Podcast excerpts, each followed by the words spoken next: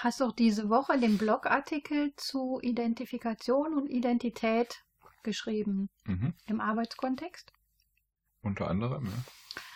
Ähm, das Thema Identifikation und Arbeit ist ja, finde ich, Mhm. total spannend. Mhm. Ähm, unter anderem deshalb, weil Arbeit so ein hoher Identifikationsfaktor bei uns ist. Mhm. Ähm, also wenn ich jemanden kennenlerne, dann ist spätestens die dritte Frage, was machst du beruflich? Mhm. ähm, ist also enorm wichtig in unserem Leben.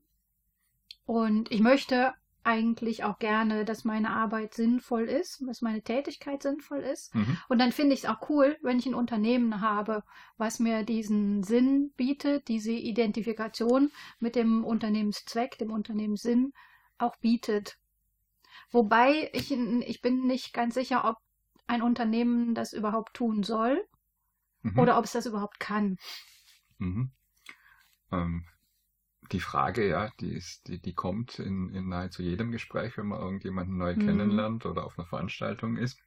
Ähm, ähm, hinsichtlich dessen, was du jetzt noch dazu gesagt hast, dass es ähm, macht es oder ist es gut, dass ein Unternehmen einen Sinn stiftet oder oder oder dass man da eine eine eine Identifikation damit hat, äh, finde ich spannend, weil äh, mich würde interessieren, wenn man hier in Stuttgart fragt, ähm, ist es ja äh, äh, relativ häufig der Fall, dass ich auf diese Frage, was machst denn du, kommt dann, ich schaffe beim Daimler, beim Porsche Mhm. oder beim Bosch. Ähm, das ist ja lange Zeit mit einer gewissen, mit einem gewissen Stolz gesagt worden. Absolut. absolut. Ähm, da, da wäre jetzt interessant zu wissen, wie sich das im Laufe der letzten Jahre entwickelt hat. Mhm. Ich meine, ähm, Dieselskandal, Klimawandel, die Mobilität ändert sich, der Automobilindustrie wird vorgeworfen, dass sie die, die, die Zeichen der Zeit verschlafen hat. Ähm, Wäre jetzt interessant zu wissen, Hm. wie, wie, wie viel Stolz oder wie viel äh, Identifikation da, wie sich das verändert hat über die letzten Mhm. Jahre. Ja. Ähm, ob die immer noch so mit, mit, mit stolzer Brust sagen, dass ich beim Daimler schaffe. Mhm. Wäre wär interessant zu mal, mal, mal zu erheben. Ja. Weil ja, es ist natürlich schon ähm, wichtig und da kam, ist, ist für mich auch dieser, dieser Begriff des Purpose, der da gerade Mhm. auch ähm, ähm, durch die Arbeitswelt geistert, ähm, äh, irgendwie ein bisschen suspekt, weil der, glaube ich, so ein bisschen missbräuchlich auch verwendet wird, was diese, was dieses, was diese Identifikation So angeht. schwammig vor allen Dingen, finde ich. Er ist sehr schwammig und ähm, ich meine, wenn du das jetzt mal eins zu eins übersetzt, heißt Purpose ja nichts anderes als Zweck. Mhm. So. Und jedes Unternehmen, jede Organisation hat irgendeinen Sinn und Zweck. Sonst gäbe es diese Organisation nicht. Also Also bräuchte ich kein Unternehmen. bräuchte ich nicht, genau. So. Und was jetzt da äh, reininterpretiert wird, ist, dass dieser, dieser Sinn und Zweck ähm, ja etwas Höherem dienen muss, Mhm. als nur dem Umsatz machen. Mhm. Was ich jetzt erstmal grundsätzlich ja gut finde, weil Mhm. ich meine, jedes Unternehmen muss einfach wissen, jede Person und jedes Unternehmen muss einfach wissen, dass das, was sie tut, einen Impact hat. Ja. Auf die Umwelt, auf die Gesellschaft, auf die Menschen, äh, äh, mit denen ich, ich in Kontakt komme. Oder mit denen ich da, die ich damit beeinflusse, mit dem, was ich tue. Und was da jetzt in diesen Purpose reininterpretiert wird, ist für mich aber alter Wein in neuen Schläuchen, weil das ist Corporate Social Responsibility. ja. CSR. Ja. Also dass ich eben ähm, möglichst mit meinem Unternehmen was Positives Mhm. Für die Umwelt und zur, äh, zur Gesellschaft beitrage. Ja. Und deswegen ähm, finde ich es gerade sehr kritisch, dass jetzt viele Unternehmen auf Druck von außen, weil jetzt dieser Begriff sozusagen aufgekommen ist, auf Druck von außen so einen Sinn auf einmal suchen. Mhm. Finde ich, also sehe ich, sehe ich genauso. Ähm, für mich ist der Begriff Purpose tatsächlich so ein neuer Begriff vielleicht für CSR, wobei natürlich CSR auch ähm, sehr verbrauchter Be Begriff ist, weil ähm, das oft nur mit gesellschaftlicher Verantwortung im Sinne von, ich sponsere den nächsten Fußballverein, äh, ich engagiere mich hier ein bisschen in der Region, aber Mhm. ansonsten im Kerngeschäft äh, verhalte ich mich eben ausbeuterisch äh, in meiner Lieferkette äh, Menschen gegenüber. Und ähm, ja, dieser Purpose, dieser Purpose könnte genauso fehlgeleitet werden. Ähm, deshalb sehe ich es auch kritisch und mir ist es nicht ganz ersichtlich, warum ich dafür einen neuen Begriff für Unternehmensverantwortung oder für das Konzept des ehrbaren Kaufmanns äh, wieder einen neuen Begriff brauche. Ja, weil der Begriff halt, glaube ich, tatsächlich einfach missbraucht wird und, und ich ähm, hinter Responsibility natürlich eine höhere Verantwortung habe als jetzt irgendein Purpose. Ja. Ja. zu erfinden Ja. und mal, mal kurz in Ja. die Welt zu kippen. Ja. Also hat für mich viel mit Whitewashing zu tun, Mhm. ähm, ähm, wo, wo halt nichts wirklich dahinter steckt. Ähm, von dem her, also grundsätzlich, wenn dieser Sinn von innen herauskommt und ich auch wirklich mein Unternehmen, meine Organisation dahinter steht und wirklich was Gutes für die Umwelt, für den Menschen, was auch ich, was weiß auch ich, äh, ähm, erzeugen möchte, dann ist es ja für mich in Ordnung. Mhm. Aber das, was da gerade passiert, das, das lässt mich doch stark zweifeln, ob, ob das immer so ernst gemeint ist. Mhm. Und was halt nicht funktioniert, finde ich, ist, dass wenn du diesen, diesen Sinn von oben nach unten ähm, sozusagen vorgibst. Ja, so dieses typische CSR-Leitbild entwickeln, so das Leitbild ähm, geben wir jetzt von Genau. oben vor und es hängt dann irgendwo an der Wand im, äh, am Empfang oder steht auf irgendeiner Website drauf und wenn du irgendeinen beliebigen Mitarbeiter fragst, dann hat er keine Ahnung, was da drin steht. Ja. Weil sich niemand damit identifizieren kann, weil es eben vorgegeben wurde, komplett Genau. vorgegeben Und wurde. genau dann wird ja genau das, was, was eigentlich damit bezweckt wird, nämlich dass die Leute sich mit dem Unternehmen identifizieren, beziehungsweise sich mit dem Sinn identifizieren. Das, das, das ist ja genau, das negiert das ja Mhm. eigentlich, weil genau dann, wenn ich nicht involviert bin, ähm, wenn ich keine Möglichkeit habe, mich da ähm, mit, mit, mit einzubringen, äh, dann kann ich mich auch nicht damit identifizieren. Das heißt, für mich ähm, so ein, ein, ein Purpose ins Unternehmen zu implementieren, ist erstmal gut. Ähm, das können auch nicht, je nach Größe des Unternehmens, möglicherweise, also wenn das Unternehmen größer ist, nicht alle mitbestimmen und mitgestalten im, zu, zu Beginn. Ähm, aber ich muss es dann so, muss diesen Sinn dann so in das Unternehmen einsickern lassen, dass ich von unten reflektiert bekomme, was die Personen im Unternehmen davon halten und, und wie sie darauf reagieren. Also ich brauche da Feedback-Schleifen, um, um zu gucken, was passiert denn eigentlich mit diesem Sinn jetzt in meinem Unternehmen, wenn ich jetzt auf einmal anfange, ähm, mir da was auszudenken und, und mir Ziele zu setzen, ähm, keine Ahnung, emissionsfrei oder CO2-neutral äh, zu arbeiten. Aber was passiert damit unten? Wie, wie, wie reagieren die Leute Mhm. drauf?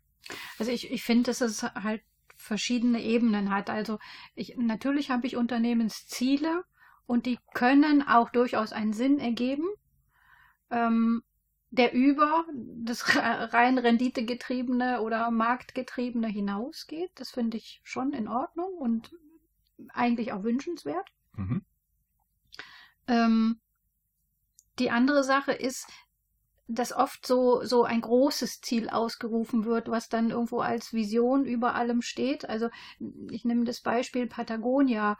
Ähm, die haben die Vision, dass sie da sind, um die Welt zu retten. Mhm. Ähm, das ist eine Sache, die kann ein einzelnes Unternehmen logischerweise nicht erreichen, aber das Ziel ist so groß, dass ich mir da als Mitarbeiter natürlich maximal, mich maximal damit identifizieren kann. Mhm. Und das finde ich auf der anderen Seite wieder ein bisschen kritisch, weil wenn ich mich zu stark mit einem Unternehmensziel oder in dem Fall jetzt eine Vision äh, identifiziere, dann blende ich vielleicht Sachen Mhm. aus, die das Unternehmen macht, Mhm. äh, die genau nicht auf diese Vision einzahlen.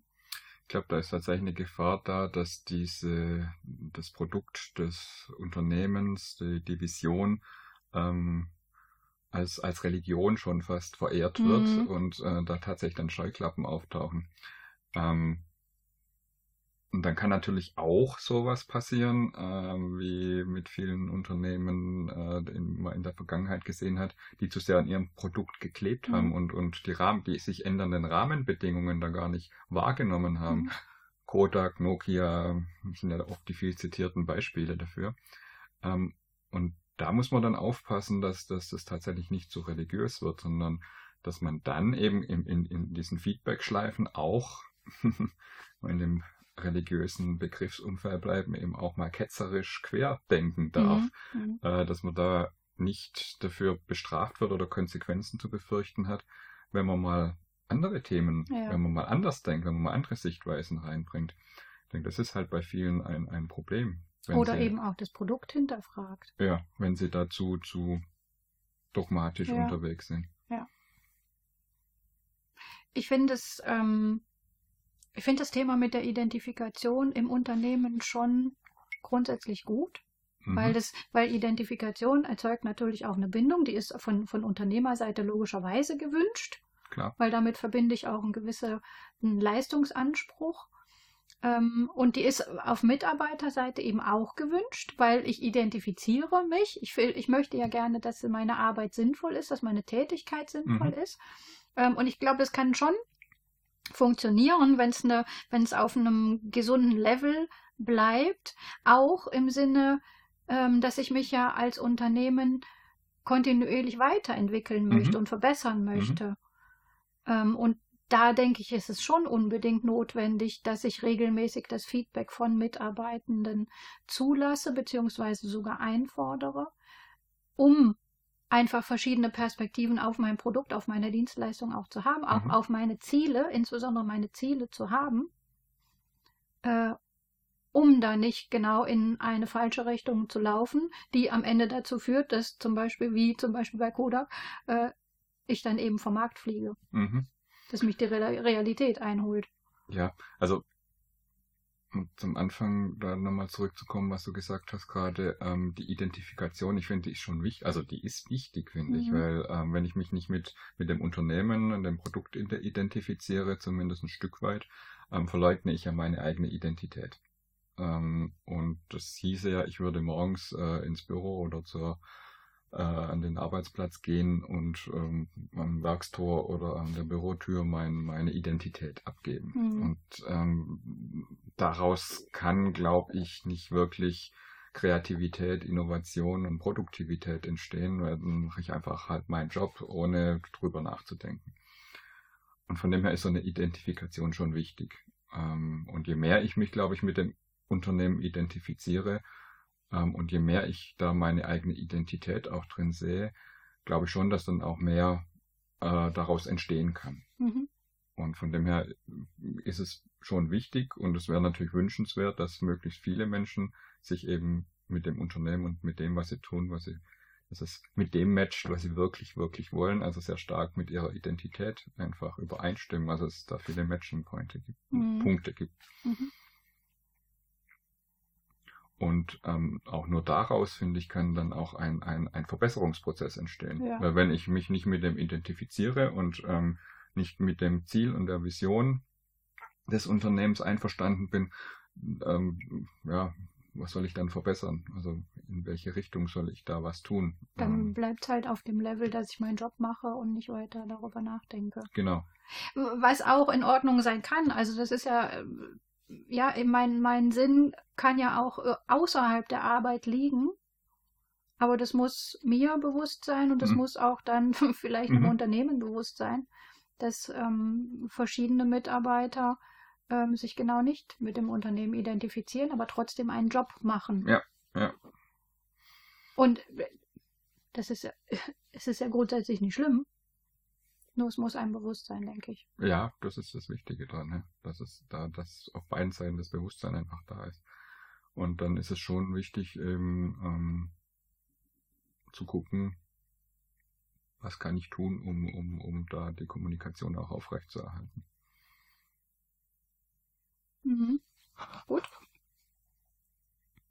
Mir reicht es an die Identifikation an der Stelle. ich würde noch einen Kaffee holen. Ja, ich würde auch mal identifizieren, ob es noch einen Kaffee gibt.